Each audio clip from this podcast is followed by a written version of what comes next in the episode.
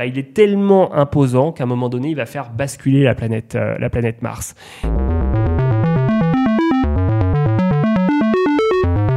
Savant sachant chercher. Un podcast Science Infuse. So I hope your podcast has passion.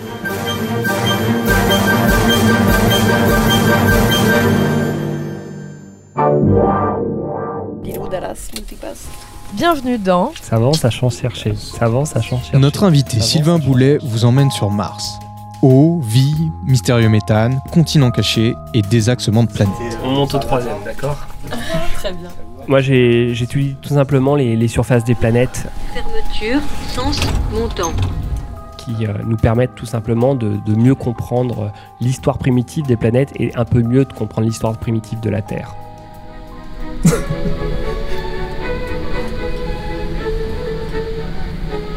Donc c'est quoi déjà l'acronyme où on est là C'est l'IMCC CCE. Alors ici, on est à l'IMCCE, E, qui est l'Institut de mécanique céleste et du calcul des éphémérides, qui est situé à l'Observatoire de Paris. Ouverture, Je suis chercheur associé ici, mais je suis aussi euh, maître de conférence à l'Université Paris-Saclay. Et mon laboratoire, il s'appelle Géosciences Paris Sud, qui est un laboratoire plutôt de géologie. Donc voilà, donc je suis un, un peu entre un laboratoire d'astronomie et un laboratoire de géologie. On demande toujours deux choses à nos invités euh, pour démarrer. C'est est-ce que tu aurais un surnom dans le labo ou une réputation un peu particulière? Alors là, attends, il faut que je réfléchisse 5 minutes. Là. Ça, je peux pas dire euh, tout dire non plus, tu vois. Euh, On dit dans le labo, hein, c'est pas. euh, non, surnom, euh, quelqu'un qui voyage pas mal. Donc effectivement, je suis au labo, mais je suis souvent à droite et à gauche. Le sac à dos. Voilà, le sac à dos. Et le sujet de. Qu'est-ce que tu dis quand tu veux briller en société? Tu dis très Quand on recherche. Euh, je, suis, simple, je suis docteur des planètes. euh, Pas mal. Par le pouvoir de la vérité, j'ai de mon vivant conquis l'univers. Devise personnelle C'est de Faust. On va rentrer dans le vif du sujet. Alors, pour contextualiser un peu, donc tu m'arrêtes si je dis des conneries, évidemment. La planète Mars, donc c'est environ 4,6 milliards d'années, c'est à peu près comme la Terre. Pour donner une idée, euh, un jour martien, c'est à peine plus long qu'un jour sur Terre. Température moyenne, j'ai appris que c'était de moins 65 degrés. Et Mhm. l'atmosphère y est composée en grande partie de dioxyde de carbone et d'argon. Donc, il faudrait une bonne doudoune et un masque d'oxygène, c'est ça? C'est ça, exactement. Ok. Alors j'ai une petite vision personnelle un peu de Mars suite à quand on s'est parlé. Je la, vois comme une, planète morte qui a gardé en mémoire les traces des événements du tout début de l'univers, tandis que la Terre serait un peu une planète plus amnésique et qui a effacé justement ce lointain passé avec la tectonique des plaques. Donc euh, ici, quand je parle du passé, donc je parle vraiment du premier milliard d'années de l'existence de notre uni- univers. Et que donc s'intéresser à Mars, enquêter sur Mars, et notamment ces cratères qui sont restés, c'est regarder dans ce passé qui n'est plus marqué sur Terre. Alors est-ce que cette vision un petit peu Non, t'as romanesque, T'as euh, tout compris, ça, c'est parfait. hein. C'est pour ça qu'on va voir Mars, effectivement, hein, notamment. Bon, premièrement, Mars est quand même, il faut le dire, hein, la planète la plus proche avec Vénus de la planète Terre. Donc, euh, donc c'est quand même la, les planètes pratique. les plus faciles où a le côté pratique. Euh, et puis, effectivement, quand on a découvert les surfaces, alors on s'attendait pas vraiment à ça, hein, que ça soit la planète Mars. Quand on y est allé, on pensait qu'on allait vraiment découvrir une planète qui pouvait ressembler peut-être à, à un peu plus à la Terre, et notamment nous, trouver ouais. encore de l'eau liquide qui coulait. Donc, on, on a trouvé cette planète complètement asséchée. Et effectivement, euh, plus on a étudié, plus on s'est rendu compte qu'elle était composée de terrains très anciens et que tous les événements qui s'étaient déroulés, c'était des, événements très, euh, très vieux. Donc euh, voilà, on a accès, c'est un livre ouvert sur ce premier milliard d'années, il il y a 4 milliards d'années. Ouais, parce que dans l'idée, le cratère, la différence entre le cratère le plus vieux sur Terre et le cratère le plus vieux sur Mars, Ouais, bah c'est ça. alors. différence, quoi. Ouais, et puis on n'a pas beaucoup de cratères sur Terre, on a 200 cratères. Le plus vieux, il a 2 milliards d'années, voilà.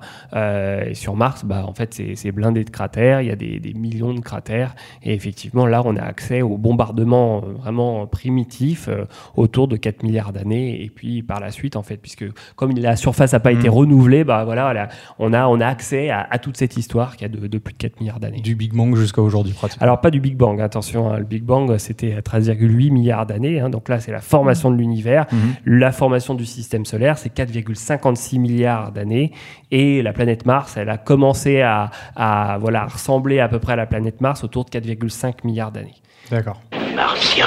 Oh, ah ça je vais leur en donner des martiens. En fait, on va faire un point tectonique des plaques pour perdre personne. C'est donc, euh, est-ce que tu peux, est-ce Est-ce que tu peux nous expliquer rapidement ce que c'est que la tectonique des plaques euh, sur Terre, qu'il n'y Bah, a plus sur Mars? Sur Terre, en fait, on, on est sur une planète qui est encore active d'un point de vue géologique, c'est-à-dire qu'on a, euh, voilà, on a, on a un noyau, on a encore un noyau liquide, il va y avoir aussi une convection mantélique, c'est-à-dire que voilà, il va y avoir des, il va y avoir des mouvements dans le manteau qui vont euh, faire bouger en fait euh, la croûte, et Mhm. cette croûte finalement, depuis effectivement des, des milliards d'années, c'est morcelé en plein de morceaux et ces morceaux euh, se rentrent dedans, s'étirent, etc. Donc régulièrement, on a de la nouvelle croûte qui est en train de se former.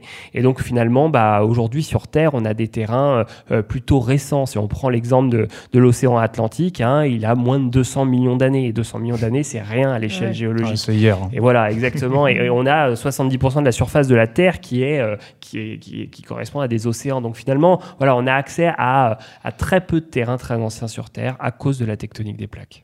Contrairement à sur Mars où Sur, sur Mars, en tout cas, euh, après 4 milliards d'années, en fait, on a gardé ce- ces terrains qui, euh, qui ont été conservés parce que Mhm. effectivement, il n'y a pas de processus euh, global de, euh, de resurfaçage. Donc, il n'y a pas de cette tectonique des plaques sur Mars, en tout cas, euh, pas durant les 4 derniers milliards d'années. Et donc, du coup, euh, bah, voilà, c'est pour ça qu'on a gardé ces, ces terrains très anciens, euh, si ce n'est qu'il y a des impacts, de l'érosion, etc. Mais on n'a pas eu ce renouvellement de la surface. Pierre? Présent. Pierre Présent.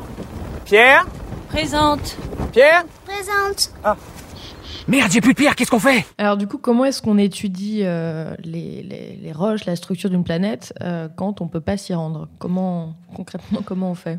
Bah, les, les, les- les missions spatiales, en fait, le spatial en général a révolutionné effectivement Mhm. la, la planétologie. En fait, euh, avant les premières missions euh, dans les, années 60, euh, on ne savait pas à quoi ressemblaient les surfaces des planètes. Et avec Mhm. les premières missions, notamment marinaires ou les missions soviétiques, pour la première fois, on se rendait sur place et on a pu imager la surface des, des planètes. La première fois, c'était dans les années 60 C'est sur. Mars? C'est c'est Ok. ça, ouais, les premières missions, c'est la mission Mariner 4. Ok. Euh, et on est effectivement au début des années 60. Et donc euh, là, euh, c'est effectivement ce qui va nous apporter de la matière première pour nous planétologues. Et donc là, on a ramené des. Alors en fait, les satellites, c'est comme des satellites qui tournent Ouais. autour de la Terre, sauf qu'on va installer des satellites autour de la planète Mars, et ces satellites vont prendre des photos euh, et Mhm. vont nous les envoyer sur Terre. Alors évidemment, euh, pendant longtemps, c'était que des photos, c'est-à-dire Mhm. de l'imagerie pour voir, voilà, pour essayer d'étudier euh, la morphologie en fait de la planète. Et puis, euh, en- à la fin des années 90, début des années 2000, on a eu de, de plus en plus de données autres que de l'imagerie, de, notamment de la spectroscopie qui nous permet d'avoir, voilà, de, euh, tout simplement le- la minéralogie de surface, des informations euh, sur la surface, mais aussi la topographie, aussi la gravimétrie qui nous permet d'avoir la structure interne, euh, on va dire, sur, euh, de, de la croûte. Euh, donc tout ça, aujourd'hui, on arrive à envoyer même des sismomètres qui nous permettent peut-être de scruter l'intérieur de la planète Mars. Donc tout ce qu'on fait sur Terre, on arrive à le faire sur Mars, en fait, aujourd'hui. Waouh. Ok. Ça serait quand même pas mal d'être sur place. euh, Ouais, c'est- Tu dirais c'est- pas non. Non, c'est clair, c'est clair. Ce qui, ce qui nous manque, c'est cette réalité terrain, c'est-à-dire Mhm. qu'effectivement, euh, sur euh, euh, alors sur, même euh, grâce à l'imagerie, quand même, on arrive à- sur Mars, à arrive à avoir presque plus d'informations qu'on a sur Terre parce qu'on n'a pas de végétation, on n'a rien de tout ça. Et donc, euh, effectivement, on a accès directement à la Mhm. surface Mhm. à- à- depuis l'orbite martienne. C'est dégagé. Euh, ouais. voilà, et on arrive à avoir cette réalité in situ grâce au rover qu'on envoie, mais voilà, on s'est posé euh, quelques fois, hein, il y a cette, euh, à peu près sept fois à la surface de la planète, et évidemment, si on se posait que sept fois à sept endroits différents sur Terre, on n'arriverait pas à retracer l'histoire géologique de la Terre. Hmm. Donc il nous faudrait beaucoup plus, et on a besoin effectivement un jour d'aller se rendre sur place pour véritablement étudier in situ la planète Mars. En agrandissant ce très joli cliché, comme l'avez souligné, on obtient ceci. Bah dis donc, mais c'est formidable. Ah oui, c'est comme ça le satellite aujourd'hui. Je suis sûr qu'on va dire la même chose. Ouais. Ouais, vas-y. Vas-y, vas-y. Non, c'est vrai que le- ce qui nous avait étonné quand tu nous avais montré des exemples la dernière fois, c'est que tu allais tout simplement sur Google Earth au départ, ce qui nous a beaucoup étonné avant de, trouver d'autres données, mais c'est pour une zone éventuellement d'intérêt, c'est vraiment par là que tu passes? Bah, en fait, pas que Google Earth. En fait, c'est simplement euh, c'est le comment avoir accès le plus simplement aux images. On a de la chance aujourd'hui, c'est que nos les agences spatiales et notamment la NASA ou l'agence spatiale européenne euh, laissent donnent accès aux images. Et ça, c'est une chance pour tout le monde parce qu'on peut Mm. Ouais, facilement aller se balader. C'est pas euh, connu. Et euh, effectivement, Google Earth, c'est un outil euh, euh, fantastique pour se balader sur Terre. hein. Les géologues font la même chose sur Ouais. Terre. Et euh, sur Mars, bah voilà, on a accès à toutes ces données très simplement et on peut aller se balader pour euh, justement pouvoir essayer de commencer à regarder les endroits d'intérêt et, et voilà, se balader en fait. hein. Et euh, c'est comme ça qu'ils ont, qu'ils ont vu qu'il y avait de l'eau ou qu'il y avait, qu'il y avait eu de l'eau? Est-ce qu'il y en a toujours déjà? Alors, euh, comme ça, pas grâce à Google Earth, on va dire. Euh, en fait, l'eau, l'eau, on s'est rendu compte vraiment très vite quand les premières missions sont arrivées dans les années 60. En fait, on a tout de suite photographié rapidement des lits de rivières asséchés. Mhm. Donc, euh, dès le début, on s'est dit, OK, Mars est sec, mais il y a eu de l'eau liquide qui a coulé à la surface de Mars. Hmm. Donc, il y a deux choses, en fait. Il y a l'eau passée, c'est-à-dire le premier milliard d'années, voilà, Ouais. la présence d'anciennes rivières, de lacs, d'océans, et aujourd'hui, l'eau actuelle. Il n'y a plus Ouais. d'eau liquide. La, planète Mars, en fait, elle a une pression atmosphérique trop faible pour avoir de l'eau liquide à sa surface. Donc, aujourd'hui, on a encore de l'eau, mais de l'eau sous forme de glace. Donc, elle est soit en- enterrée, en fait, dans le sous-sol, dans Les lacs souterrains. voilà, ou alors elle est aussi dans la glace, puisqu'on a de la glace d'eau euh, au niveau des calottes polaires. Et, euh, et donc, comment en fait on, on- on sait qu'il y a de l'eau? Bah, Premièrement, par ses morphologies qui ressemblent fin- finalement à celles qu'on observe sur Terre. Donc euh, Mhm. voilà, hein, un lit de rivière euh, sur Mars, ça ressemble à un lit de rivière sur Terre. Et puis, euh, grâce notamment à la spectroscopie de surface, on a effectivement, avec les différentes sondes, pu voir la signature spectrale de l'eau, en fait, à- au niveau des pôles. Et puis, pareil, on a posé un petit robot aussi en, en 2008 qui s'appelle Phoenix. Lui, Mhm. il s'est mis à creuser et au, Mhm. au bout de quelques centimètres, il a vu de la glace d'eau dans les premiers centimètres de la planète Mars. Il y a plein de, de faisceaux directs et euh, dans les années 2000, en fait, quelque chose qui a été une grande découverte, notamment fait par un, un spectromètre qui s'appelle Omega, qui est une- la sonde Mars Express, une mission européenne, Mhm. et un instrument euh, justement qui a été fabriqué à Orsay. Et, euh, et ce spectromètre a découvert ce qu'on appelle des minéraux hydratés. Ah, en fait, euh, vous connaissez tous l'argile, le smecta par exemple. Mhm. Euh, bah, le Oui. smecta, c'est quoi? Bon c'est- souvenir. voilà, exactement. Bah, c'est tout con. En fait, vous avez, euh, euh, vous avez une roche volcanique. Si vous mettez plein de flotte, la roche volcanique va s'altérer en, en- en argile, en fait, en smecta notamment. hein. c'est une- un, des argiles euh, que tout le monde connaît.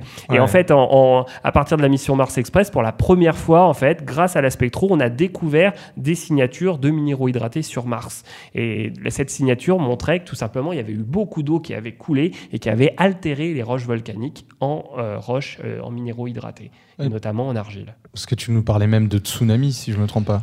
Ouais, alors ça, ça, Ça, c'est aussi euh, ça. Donc ça, ça, c'est plus tôt effectivement d'un point de vue morphologie. On a vu des, des choses euh, assez sensationnelles, notamment euh, voilà des espèces de, de, de dépôts euh, qui Mhm. arrivent à remonter euh, les pentes euh, sur Terre. Des dépôts qui remontent les pentes, ça n'existe pas à moins d'avoir énormément d'énergie. Mhm. Et le processus qu'on Ah, connaît, euh, qui, a- euh, qui a finalement, qui est voilà, euh, vers lequel on a, on est allé, eh bien c'est le tsunami. Et donc effectivement, à la limite des terrains de l'hémisphère nord et sud sur Mars, on a vu ces dépôts qui re- remontaient sur les plateaux.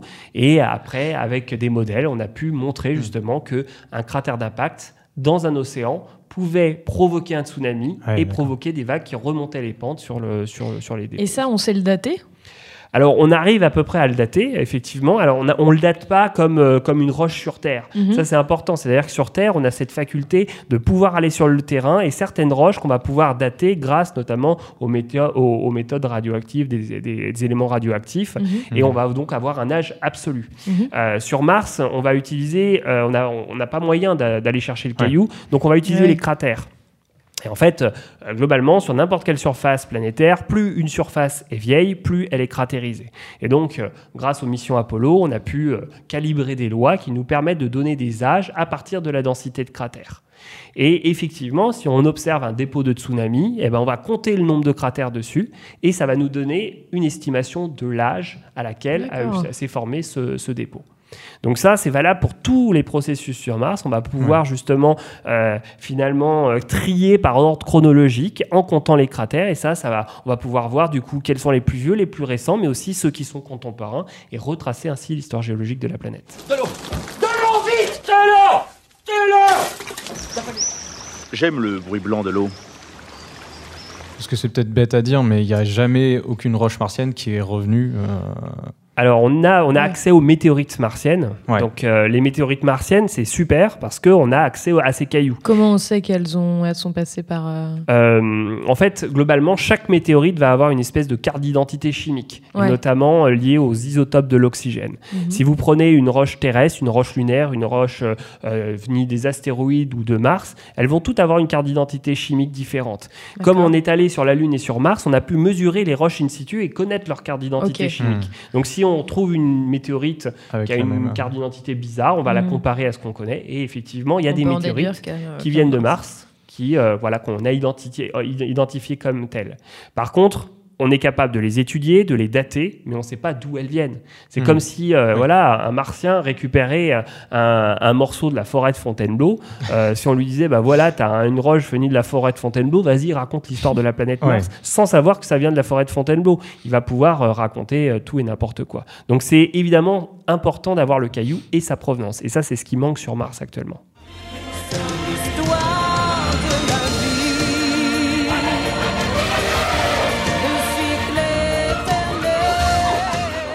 Repartait de, en parlant de, de, de l'eau. Est-ce qu'on peut imaginer qu'il y ait eu ou qu'il y ait encore euh, des formes de vie sur Mars? Bah, c'est un petit peu le, le, le leitmotiv de Ah toutes oui. les missions euh, planétaires. C'est-à-dire que voilà, euh, la NASA, c'est follow the water, c'est parce qu'on imagine que là où il y a de l'eau, il y a de la vie. Euh, sur Terre, c'est plutôt vrai, même s'il y a Mhm. des endroits euh, où euh, il y a de l'eau et euh, on n'a pas toujours de la vie, ou en tout cas de la vie. euh, Donc, qu'est-ce que la vie est aussi la question Voilà, c'est ça, exactement. euh. Alors évidemment, je suis pas exobiologiste, hein, donc moi je vais pas rentrer dans les détails, mais c'est vrai que c'est quand même une des motivations aujourd'hui. On cherche euh, sur Mars, évidemment, pourquoi on s'excite Parce que on sait qu'il y a euh, 3,5 milliards d'années, 4 milliards d'années, la planète Mars ressemblait à peu de choses près à la Terre, Oui. qu'il y avait des océans, des rivières, des lacs, qu'il y avait une atmosphère qui, est trop, qui était beaucoup plus importante que celle d'aujourd'hui, avec Mm. des températures qui pouvaient ressembler à celles de la Terre. Donc, Donc, pourquoi ça n'a pas, pourquoi ça s'est arrêté d'ailleurs on, On sait ah, pas. Alors, il y a deux choses. Il y a pourquoi, euh, pourquoi c'est apparu déjà, parce Oui, que en fait, euh, euh, sur Terre, euh, on sait que la vie est apparue autour de 3,8 milliards d'années, mais on ne sait pas pourquoi. Mhm. Euh, sur Terre, après, bah, la Terre a continué et a conservé son atmosphère. Ça, c'est la grosse différence avec la planète Mars. C'est que la, la Terre a conservé son, son atmosphère.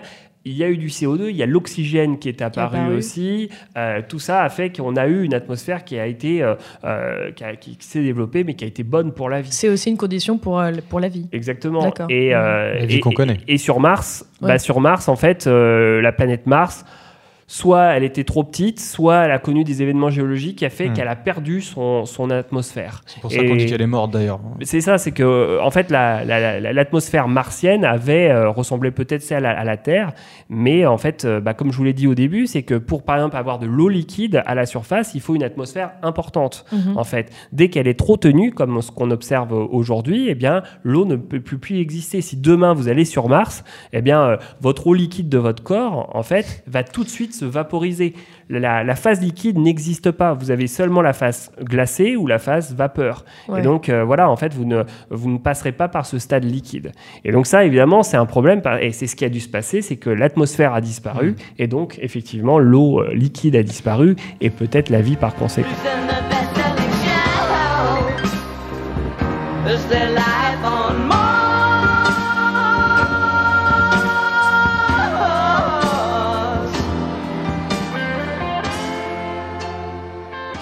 On sait qu'il va y avoir, enfin, qu'il y a des futures missions qui sont, Oui. qui sont programmées. Qu'est-ce que toi, est-ce que toi, tu sais ce que ça va te permettre d'avoir comme futures données? Différentes données ou juste plus de données? Alors il y, a- il y a deux choses, c'est qu'aujourd'hui on a eu, euh, là, sur les derniers 20 dernières années, on a eu énormément de missions orbitales qui ont euh, fait amener énormément de données euh, au- de- de la planète, Mhm. de l'imagerie, la spectro, de la gravie, magnétisme, etc. Et aujourd'hui Et finalement, les- principalement en surface. en, en surface, ouais. Mhm. Et les missions actuelles tendent d'essayer plutôt à développer des missions in situ, c'est-à-dire que voilà, en 2020, on va lancer deux missions, la mission ExoMars Mhm. et euh, la mission Mars 2020, pour l'instant, qui n'a pas de nom spécifique. Et ces deux missions, ce sont deux rovers qui vont aller se balader à la surface et qui vont aller justement étudier des sites qu'on a pu euh, euh, cibler grâce aux données orbitales. Et on pense que sur ces deux sites, potentiellement, il y a eu de l'eau qui a coulé et il y aurait pu avoir de la vie qui a, est apparue. Donc on va véritablement essayer de chercher cette vie. Euh, Parce qu'avant, on y allait un peu. Euh... Bah, on a toujours essayé de, de trouver au mieux les endroits euh, les mmh, plus intéressants, mais, euh, mais c'est vrai que c'était, on n'avait pas forcément les meilleures données à chaque fois. Là, aujourd'hui, les données orbitales sont de plus en plus précises, donc on arrive Mmh. de mieux en mieux à caractériser les sites d'atterrissage.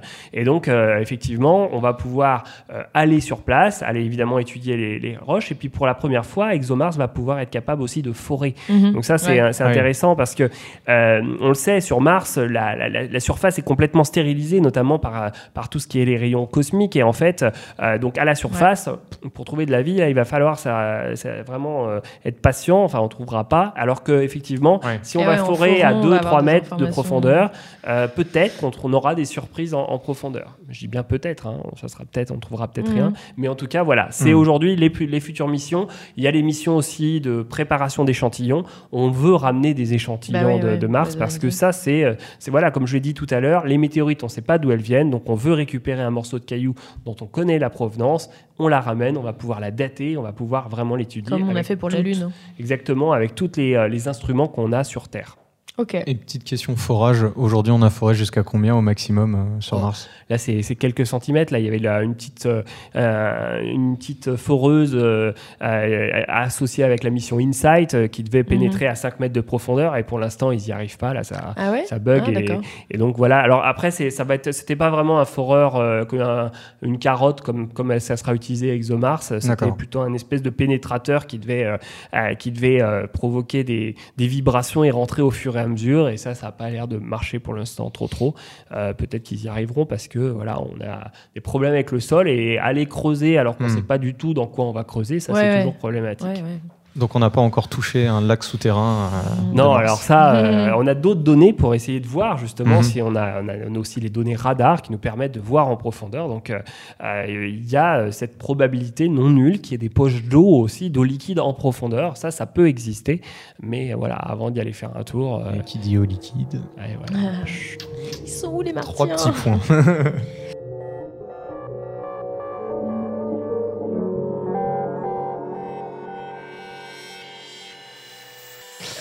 On va passer à la, À la rafale. à la rafale de questions. Donc autour de la planète Mars, hein, forcément. La grosse contre-vérité que tu entends souvent sur Mars.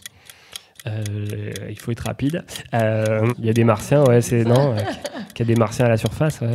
Euh, pourquoi ça s'appelle Mars? C'est le dieu de la guerre, donc en fait, euh, voilà, elle est rouge, c'est le dieu de la guerre, rouge. Euh, En fait, euh, tout simplement dans le ciel, on la voyait bien rouge, donc Arès euh, et le Mars, voilà, le dieu de la guerre, le sang. On peut la voir d'ailleurs euh, à, l'œil nu? Ouais, on peut la voir régulièrement. En fait, euh, euh, comme Mars fait un tour pendant que la Terre en fait deux, donc on voit Mars plutôt tous les deux ans, en fait. Ah. Demain matin, on te met dans une capsule. Tu mettrais combien de temps pour arriver sur Mars?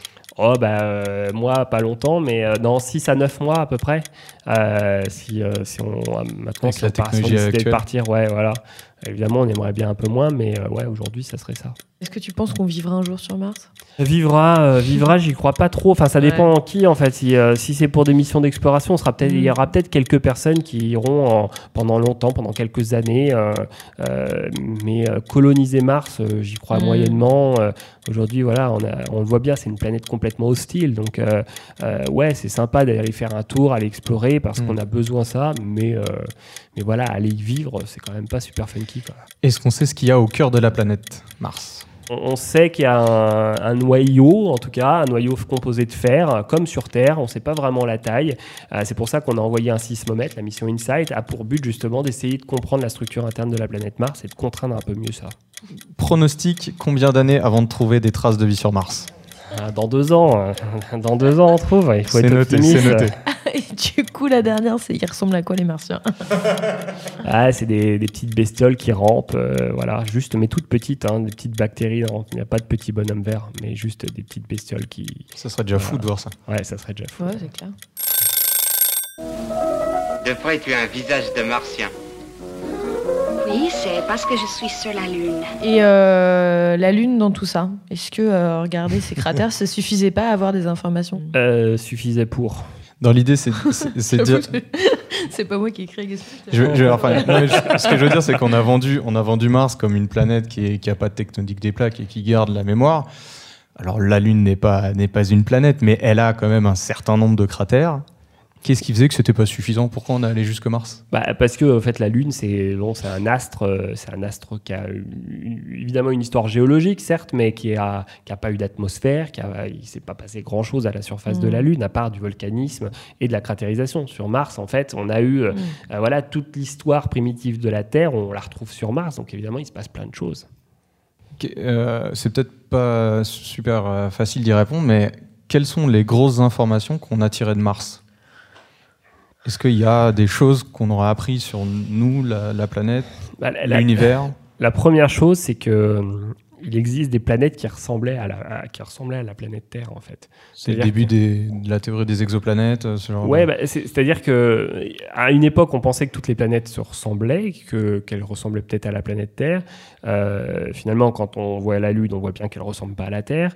Et, euh, et, puis, c'est vrai que voilà, on, on- en voyant Mars, on s'est rendu compte que c'était une planète qui avait une histoire un peu similaire, même même si elle est complètement différente. Mais en tout cas, c'est ce qui a été vraiment euh, ce qui nous intéresse aujourd'hui. Si euh, s'il y a un endroit où on peut trouver de la vie sur Mars, euh, sur, dans le système solaire, c'est peut-être sur Mars. Mhm. Et, et- et aujourd'hui, de la vie, on n'en connaît que sur Terre. Si on en trouve sur Mars, ça sera la plus grosse découverte. C'est-à-dire que on Ouais. passera à une planète, à deux planètes. Et, euh, et- et ça, ça Mhm. serait énorme. Et Ouais. effectivement, bah, c'est l'endroit le- le- vraiment à côté, donc euh, où aller chercher bah, sur Mars. Donc, euh, ce sera peut-être le, le next step en fait de, de- de se dire bah voilà, il y a de la vie juste à côté de chez nous, donc euh, il peut peut-être y en avoir partout. Si, si vraiment l'eau est reliée à la vie, ce qui ce qui peut être mis en cause hein, aussi, Mhm. mais euh, c'est que l'eau, il y en a, il y en a partout, effectivement. Quelles sont les conditions euh, pour former de la vie avec de l'eau et qu'est-ce qu'il faut pour la maintenir? Ça, aujourd'hui, on n'a pas les Mhm. réponses. Ouais. Mais c'est vrai que euh, euh, voilà, on essaie d'aller aux endroits où il y a de l'eau. Donc euh, il y a de l'eau effectivement sur, euh, sur Mars, mais il y en a aussi euh, euh, sur les lunes glacées de, de Jupiter ou de Saturne ou, ou Mhm. ailleurs. Donc peut-être que voilà, peut-être qu'elle est présente, hein, mais il va falloir savoir quoi chercher. C'est pas si simple en fait. Hmm. Oui, bien sûr. ouais, ouais, ouais. Et même sur Terre, trouver de la vie fossile, c'est extrêmement compliqué. Euh, du coup, avant de passer à tes recherches, on va faire un petit mot sur un phénomène euh, qui, à ma connaissance, n'est pas résolu sur Mars.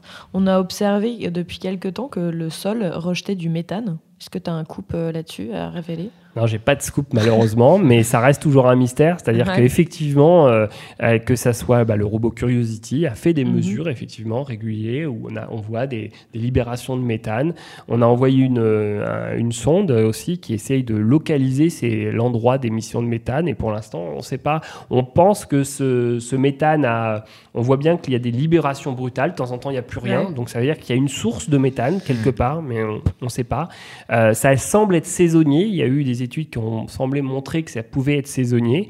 Et donc, Mhm. euh, voilà, d'où vient cette libération de méthane? Ça, c'est une grande question. Est-ce que c'est un cratère qui déstabilise une, une source de méthane en profondeur? Est-ce Ouais. que c'est un glissement de terrain qui va laisser passer? Est-ce qu'il y a du volcanisme? Est-ce qu'il y a de la vie? Ça, c'est aujourd'hui, euh, c'est assez excitant. hein. C'est vrai que la, la Ouais, ouais, communauté aime bien, ouais. euh, Ouais. euh, elle se pose pas mal de questions. Et aujourd'hui, bah voilà, pour l'instant, on, on en est là, quoi. Parce que sur Terre, un rejet de méthane comme ça, ça peut euh, Bah, dire. Ouais, en fait, la- l'activité, euh, enfin, le méthane est souvent relié à, effectivement à une activité biologique. Et en fait, c'est pas forcément, c'est pas l'unique, euh, euh, l'unique source. hein. La géologie peut faire aussi euh, euh, du méthane, euh, mais c'est vrai que sur Terre, c'est ce qu'on connaît de mieux. Et Hmm. évidemment, bah voilà, on s'excite un peu parce que c'est relié à la C'est vie. Peut-être un indice. Voilà, ouais. mais, euh, mais voilà, donc aujourd'hui, euh, il y a d'autres possibilités, mais euh, il faut trouver la réponse.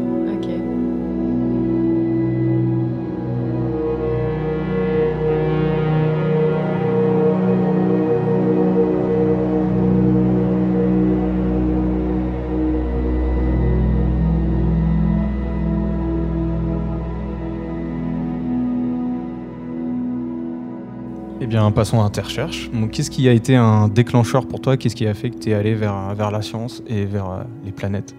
Et ben en fait, euh, voilà, j'ai voulu devenir astronaute et puis après j'avais eu la chance d'avoir une petite lunette astronomique quand j'étais gamin. J'ai commencé à regarder, ça marchait pas, rien, ne- enfin voilà, ça, j'y arrivais pas. Et puis finalement, j'ai eu la chance quand même d'habiter à côté d'un observatoire astronomique à 5 km qui s'appelle l'Uranoscope de l'Île-de-France à Gretz-Sarmavilliers. Et, euh, et du coup, euh, bah, pendant toute mon adolescence, tous les vendredis et samedis soirs, j'allais à l'observatoire et euh, j'ai eu la chance de rencontrer plein d'astronomes puisque euh, tous les mois il y avait des conférences et, euh, et du coup, bah voilà, j'en profitais pour discuter. C'est vrai que je pense que voilà, il n'y a, pas photo, c'est ce qui m'a motivé Mmh. ça, Ah par la ouais. suite à faire de la recherche. Quoi. Ça fait un moment que tu as la tête dans les étoiles. Quoi. Ouais, c'est ça, Mhm. depuis l'âge à peu près de, de 7-8 ans. Et puis après, euh, voilà, je suis rentré à l'uranoscope quand j'avais 11-12 ans. Donc, euh, donc c'est quelque chose qui, a, qui s'est imprégné. Euh, donc on va s'intéresser principalement à deux découvertes sur lesquelles tu as travaillé. Euh, donc un basculement de planète et un continent, mais j'en dis pas plus. Mais avant ça, euh, on voulait te demander si tu avais une anecdote amusante qui t'était arrivée euh, dans le cadre de tes recherches. J'ai organisé une mission de terrain euh, au Tadjikistan, euh, en Asie centrale. Donc, on était à 4000 mètres d'altitude et on, avait un- on était dans un gigantesque cratère d'impact de 50 km de, de diamètre. Et au centre, il y avait un lac. Et au centre du lac, il y avait une île. Et donc, euh, on est allé euh, explorer cette île. On pensait euh, euh, être les premiers. Bon, déjà, on a débarqué sur cette île. Il y avait des traces de pneus. Donc, c'est genre. que, que- que viennent Un McDo. Voilà, exactement. Et donc, euh, on, a. sonde martienne. On a vite compris en fait que l'hiver le lac était gelé, donc il y avait des Ah voitures ouais, qui qui venaient pour, euh, pour chasser en fait sur l'île. Et Ah puis oui. donc on a passé la journée sur euh, sur l'île et puis au retour en fait euh, on était venu avec un bateau, hein, une embarcation à rame. Donc euh, à l'aller pas de souci, on avait fait nos 3 km à la rame. Et puis quand on est revenu, bah, il y avait des, des vagues d'un mètre en fait. Oh. Évidemment Ah. on n'avait pas du tout prévu ça, donc on n'avait pas de bouffe, pas de pas, pas de quoi dormir, rien du tout. Donc on s'est fabriqué un, un abri de fortune avec euh, notre bateau, collés les uns aux autres pour se réchauffer sous le bateau euh, pendant 7 à 8 heures. Bah voilà, on est à 4000 mètres d'altitude, donc ils ont commencé à se, se dépeler sévère. Ouais. Et à minuit, une heure, on s'est dit, bon, bon on peut pas passer la nuit là-bas. Donc euh, les, les- les vagues s'étaient atténuées. On a, on a remis l'embarcation euh, à l'eau. Et là, on s'est mis à, à ramer. Il y avait un ciel incroyable. Il y avait l'étoile polaire. Il fallait aller vers le nord. Donc on a suivi le nord. euh, On a ramé, ramé, ramé. Il y avait même une île sur notre passage. On a pris l'embarcation. On a traversé l'île avec le bateau euh, en le portant. On l'a remis. Ah et tout le monde nous croyait disparu, en fait. Et les mecs étaient en train de nous Génial. chercher. On avait une lampe torche sur le front. Ils nous ont vus à, euh, au loin. Et en fait, on est arrivé à 2 heures du matin euh, sur la rive euh, avec notre bateau. Ah ouais. Et euh, on avait un bon calva et un saucisson qui nous attendait. Et voilà. Donc c'était une, ouais, belle, euh, Ah, une- une- un beau souvenir. Ouais. Ici, c'est du Crétacé jurassique de la deuxième époque du Quaternaire. Tu dis des choses superbes. Quand tu vois trois cailloux, et quand on est dans l'intimité, l'inspiration tombe. Parlons du dôme de Tarsis. Donc c'est un volcan qui est pas loin d'être aussi gros que la France, donc sur Mars, sauf que Mars est huit fois moins volumineuse que la Terre. Donc c'est vraiment énorme. Alors qu'est-ce qui se passe justement sur une planète quand une énorme verrue comme ça apparaît aussi massive? Alors, le dôme de Tarsis, il est même plus grand que la France. Il fait 5000 km de diamètre. Donc, c'est 5 fois la France. hein. Donc, c'est un truc. D'accord. C'est bien plus gros encore que, que la France. Euh, et donc, effectivement, ce, J'ai mal lu. ce volcanisme de base, hein, il a, en fait, c'est c'est- c'est un volcan, c'est un volcan, c'est un énorme bombement volcanique. D'accord. Donc, il y a dû avoir de l'accumulation de lave pendant plusieurs centaines de millions d'années. hein. Euh, et ça s'est justement formé aux tout premiers instants de l'histoire de Mars, à l'époque où il y avait de l'eau justement qui coulait. Peut-être qu'il y avait Mhm. des océans. Donc euh, voilà, on est euh, sur une planète Mars avec une atmosphère beaucoup plus importante, de l'eau qui coule, des rivières, des lacs, des océans. Et on a ce volcanisme qui sort de terre, qui forme ce bombement gigantesque. Et en fait, euh, bah, il est tellement imposant qu'à un moment donné, il va faire basculer la planète, la planète Mars. Et imaginez-vous bah, un abricot, en fait, si vous faites, prenez la chair de l'abricot, vous le tournez par rapport au noyau, et ben c'est ce qui s'est passé sur Mars, en fait. Ce, ce volcan s'est formé dans les hautes latitudes de Mars, et à un moment donné, il était tellement important qu'il a fait basculer toute la, la croûte et le manteau par rapport au noyau martien. Et donc ça a évidemment changé complètement la géographie martienne. Hmm. Imaginez-vous si demain vous aviez un tel volcan qui est arrivé sur les États-Unis, et ben les États-Unis se mettraient sur l'équateur, Ouais. euh, l'Islande passerait au pôle Nord, la France passerait en Islande. Donc, et, et, et toute la, le relief, la topographie changerait. Parce que, évidemment, euh, voilà, on a, on a des conséquences, effectivement, de déformation sur la planète. Et donc, euh, en fait, ce qu'il faut garder à l'esprit, c'est que, voilà, avant la- le, ce volcan, la planète Mars était orientée différemment, avait une autre géographie. Et après ce basculement, eh bien, la planète Mars ressemblait à autre chose. Et donc, selon les processus qu'on étudie, Ouais. que ce soit soit avant ou après, bah, il faut Mhm. prendre cette géographie en, en compte et ça change évidemment pas mal les choses. Et tu peux nous donner, enfin nous dire comment vous avez com- compris ça justement comment... Bah c'est, c'est, euh, on a compris ça sur, deux voies. Il y avait, un- il y avait des, des collègues qui étaient plutôt géophysiciens qui se Mhm. sont amusés à se dire tiens, je vais enlever le, euh, je vais enlever le volcan et je vais voir à- comment est orientée la planète. Mhm. Donc euh, ils se sont dit ah bah voilà, j'enlève, j'enlève le volcan et puis là, ah, ils, ont, ils ont vu qu'effectivement la planète était orientée différemment. Et moi de mon côté, j'ai étudié la distribution des, ri- des rivières sur Mars et je voyais que c'était euh, pas orienté, enfin distribué n'importe comment. Et, euh, et on s'est rendu compte que euh, bah, si j'orientais la planète Mars différemment, toutes ces rivières se mettaient, s'alignaient sur une bande tropicale, sur un, Mhm. un tropique. Et en fait, le pôle que moi je trouvais Mhm. était le même que le- les pôles, les anciens pôles que, qui, que, les scientifiques ont trouvé grâce aux modélisations géophysiques. Et donc, voilà, c'est la géophysique et la morphologie grâce aux rivières qui nous ont montré, de- en fait, bah voilà, qui nous ont permis de trouver les anciens pôles nord et pôle sud de la planète Mars avant le basculement. Et donc, ça nous a permis voilà, Ouais. de voir que finalement, les rivières s'étaient en fait formées sur une bande tropicale Mhm. euh, à haute altitude. Et tout ça, ça a été aussi confirmé grâce à des modèles climatiques qui nous ont montré que justement, sur cette bande, on pouvait avoir des dépôts de glace qui seraient à l'origine des rivières sur Mars. Oui, parce que j'imagine que quand on découvre quelque chose comme ça, un- une planète qui dévie complètement son axe, il faut un peu revoir sa copie sur toutes les études géologiques qu'on a fait euh, depuis, de- depuis ce temps. Disons que ça, ça, ça peut changer effectivement pas mal les choses. Et, euh, et donc, on est au tout début, c'est-à-dire qu'il y a encore beaucoup de choses à faire en prenant en compte. Il faut, il faut confirmer encore ce modèle parce que, évidemment, euh, avec cette, euh, ce basculement, la topographie va changer. Donc, il y a des endroits qui étaient bas qui sont montés, des autres qui étaient hautes qui sont descendus. Et donc, tout ce contexte va, euh, va, voilà, va changer euh, l'environnement de la planète. Et donc, il faut effectivement recontextualiser en fonction de ce basculement. Et Parce que je ne l'ai pas précisé, mais ça, ça a donné le- lieu à un papier dans Nature. Donc déjà, bravo. Mhm. Et c'était en quelle année? En 2016. Oui, voilà. Donc c'est pour ça qu'il. Voilà. il y a Et donc aujourd'hui, les, euh, les missions, par exemple, quand on envoie une, une mission euh, sur, euh, sur, sur Mars, eh bien, on essaye de voir justement euh, à quoi ressemblait le site même avant le basculement, où est-ce qu'il Mhm. était, puisque euh, voilà, c'était pas la même latitude, la même altitude, etc. Donc euh, il Ouais. faut effectivement bien recontextualiser l'environnement en fait en fonction de ce basculement. Ah bah, si on peut plus péter sous les étoiles sans faire tomber un martien, il va nous en arriver des pleines brouettes.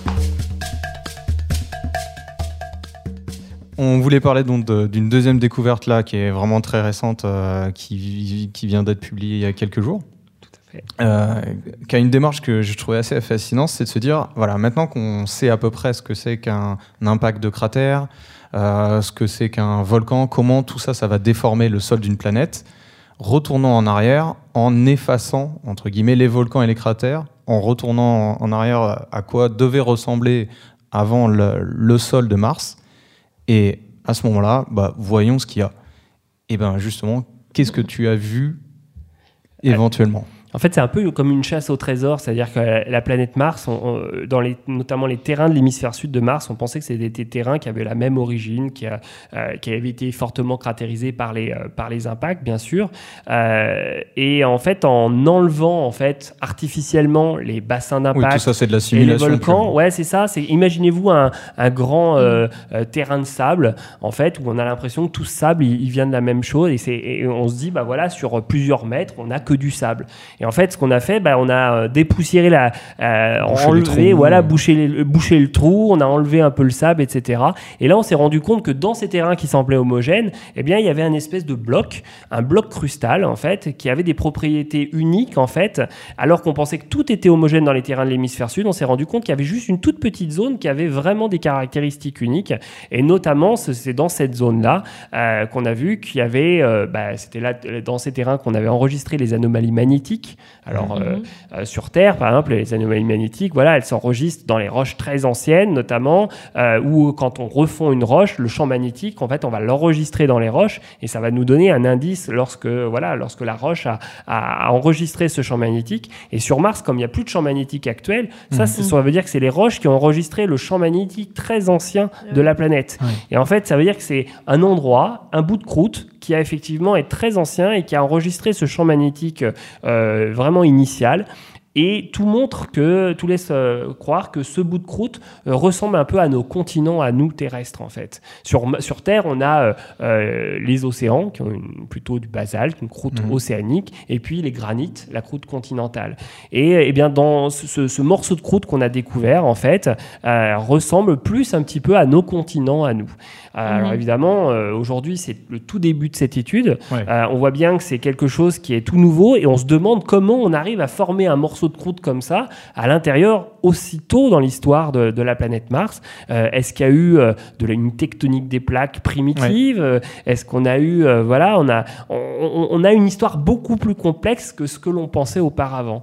Euh, au début, on pensait voilà juste que tous les terrains de l'hémisphère sud s'étaient formés à peu près en- en même moment. Et là, bah voilà, on complexifie l'histoire, on devient de plus en plus précis. Hmm. Et c'est passionnant parce qu'évidemment, si on a de la croûte continentale, par exemple sur Terre, bah, il faut Ouais. beaucoup d'eau. Donc, est-ce qu'il y a eu beaucoup d'eau dans l'histoire primitive de Mars? Donc, évidemment, ça apporte plus de questions que de réponses, Ouais. mais ça ouvre évidemment une, des perspectives, euh, des perspectives assez importantes pour l'étude de l'histoire primitive de Mars. cet éventuel continent caché de Mars, c'est aussi au final se rapprocher de, de nous, encore une fois, et de se dire, bah, Mars était vraiment peut-être très très très semblable à, à la Terre au final. Bah, C'est ça, c'est-à-dire que Ouais. sur Terre, on a, euh, à un moment donné, on a formé les premiers continents, on a formé le début de la tectonique des plaques, et sur Terre, ça a continué. Et la grande question, c'est est-ce que, et si sur Mars, bah, les premiers continents pareil. étaient apparus et que la, Mhm. la tectonique des pa- Ouais. et plaques avait commencé, et puis Mhm. finalement, tout s'est peut-être arrêté, on n'en sait rien, mais, mais c'est vrai que c'est. euh, voilà, ça. Aujourd'hui, il faut faire preuve d'imagination, on a beaucoup de données, maintenant, il va falloir comprendre l'origine de ce, ce continent. Je suis un extraterrestre de la planète Vulcain. Voit bien que tes recherches sollicitent euh, des connaissances dans des domaines vraiment très différents. Donc en planétologie, géophysique, météorologie, astrophysique, je n'en cite vraiment que quelques-uns. Au quotidien, toi, tu travailles avec tous ces gens-là?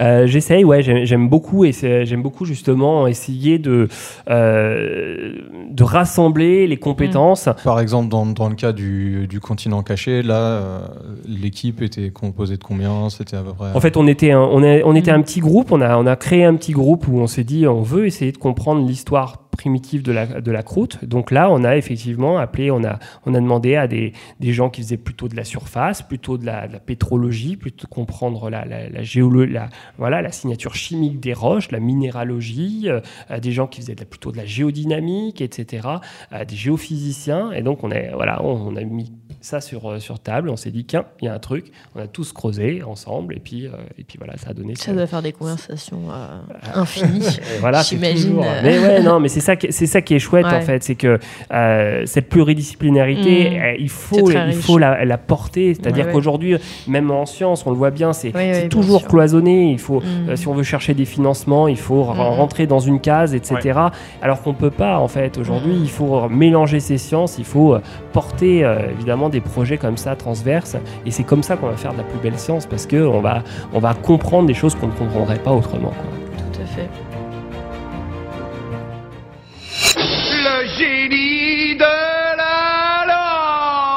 Si j'étais un petit génie, euh, là tout de suite maintenant, et que je pouvais te donner un pouvoir ou une connaissance, qu'est-ce que tu choisirais?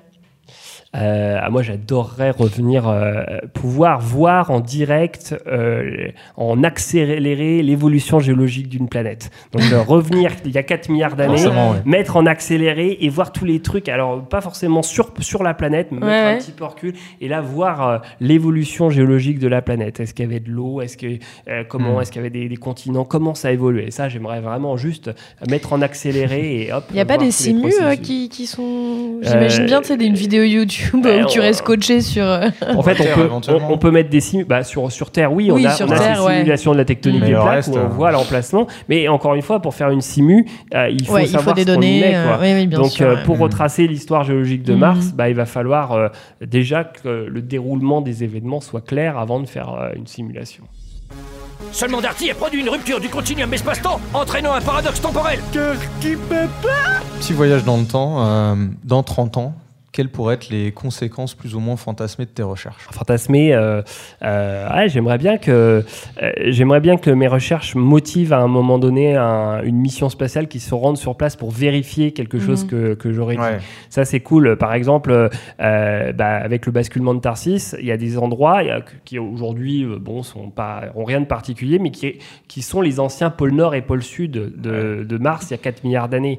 Et, euh, et moi j'ai tendance à me dire que peut-être sous ces sites-là, à quelques dizaines de mètres de profondeur, il y a peut-être encore de la glace qui a 4 Ouais. milliards d'années. Ouais. Et ça, ça serait génial. Moi, j'a- j'adorerais retourner parce qu'on s'y est posé sur l'ancien pôle Nord. On n'a pas fait exprès, mais on s'y est posé. Il y avait la mission. Phoenix qui s'est posée, mais elle a gratouillé la surface. Et moi, j'aimerais aller forer à 100 mètres de profondeur pour voir ce qui se passe parce qu'à cet endroit-là, il y avait certainement une calotte polaire il y a 4 milliards d'années. Et c'est à cette époque-là qu'il y avait peut-être de la vie, etc. S'il y a de la vie à aller chercher, c'est peut-être là. Donc, euh, ouais, il y a dans 30 ans, envoyer une mission là-bas, ça me plairait bien. Mais j'adore l'abstrait. Mais j'adore l'abstrait. Euh, du coup, est-ce que tu as une recommandation culturelle? Euh, Ah, moi, je recommande toujours. En fait, c'est un, c'est un film qui m'a fait pas mal euh, aller vers l'astro. C'est ça s'appelle L'étoffe des héros, en fait. Donc, c'est un, Mm. c'est un film qui retrace les, les premières euh, missions euh, Mercury euh, dans les années 60. Et c'est un film qui est assez incroyable parce que, voilà, ça revient. C'est il n'y a pas si longtemps que ça, c'est il y a 60 ans. Et on, on replonge complètement dans les, les premières missions. Et les mecs étaient un peu fêlés quand même pour Ouais. se mettre au bout d'une fusée et, Ouais. et partir comme ça, quoi. Avec la capacité d'une calculatrice d'aujourd'hui. quoi. C'est ça, exactement. Ouais.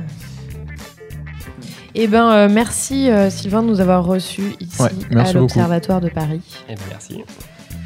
Euh, Suivez-nous sur les réseaux Twitter et Instagram pour les coulisses de l'émission et pour nous soutenir, partagez largement l'épisode et mettez-nous 5 étoiles et un gentil commentaire sur Apple Podcast. Pour aller plus loin sur le sujet du jour, checkez la description. Mais euh, alors c'est purement géologique. Hein.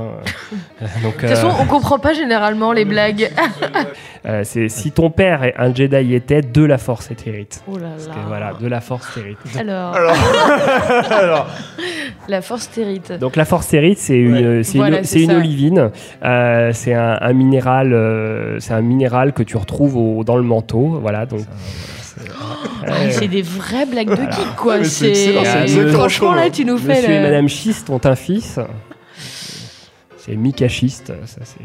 Voilà, bon bref. Ah, je vois que vous appréciez mon humour et l'humour de géologue. C'est exactement ce qu'on veut, c'est vraiment les trucs. euh, Carte blanche. La carte blanche, bah, je voulais parler juste des petits cueilleurs d'étoiles en fait. Euh, Donc euh, euh, il y, a, y a trois ans, avec des, des amis chercheurs et, un chercheur de météorites, on a créé une association qui s'appelle les petits cueilleurs d'étoiles. Et en fait, notre association, bah, pour but juste tout simplement d'aller d'aller faire sourire et briller les, les, les yeux des enfants dans les hôpitaux en leur faisant découvrir les sciences de la Terre et de l'univers. Donc on a on apporte des météorites, on arrive en cosmonaute. On, on a été surpris de voir que les, les enfants oubliaient un peu leur maladie pendant un instant grâce à une météorite. Voilà, une météorite, c'est un, c'est en anglais un bon cosmic painkiller, un bon antibiotique. euh, euh, voilà, donc euh, donc voilà, donc je vous invite tous à découvrir l'association et, à nous soutenir évidemment. On est maintenant présent dans une dizaine de villes en France. Si il n'y a pas de petit cueilleur d'étoiles chez vous, que vous êtes motivé, bah, pourquoi pas aussi ouvrir une antenne un peu partout en France. Donc n'hésitez pas. Rez-de-chaussée,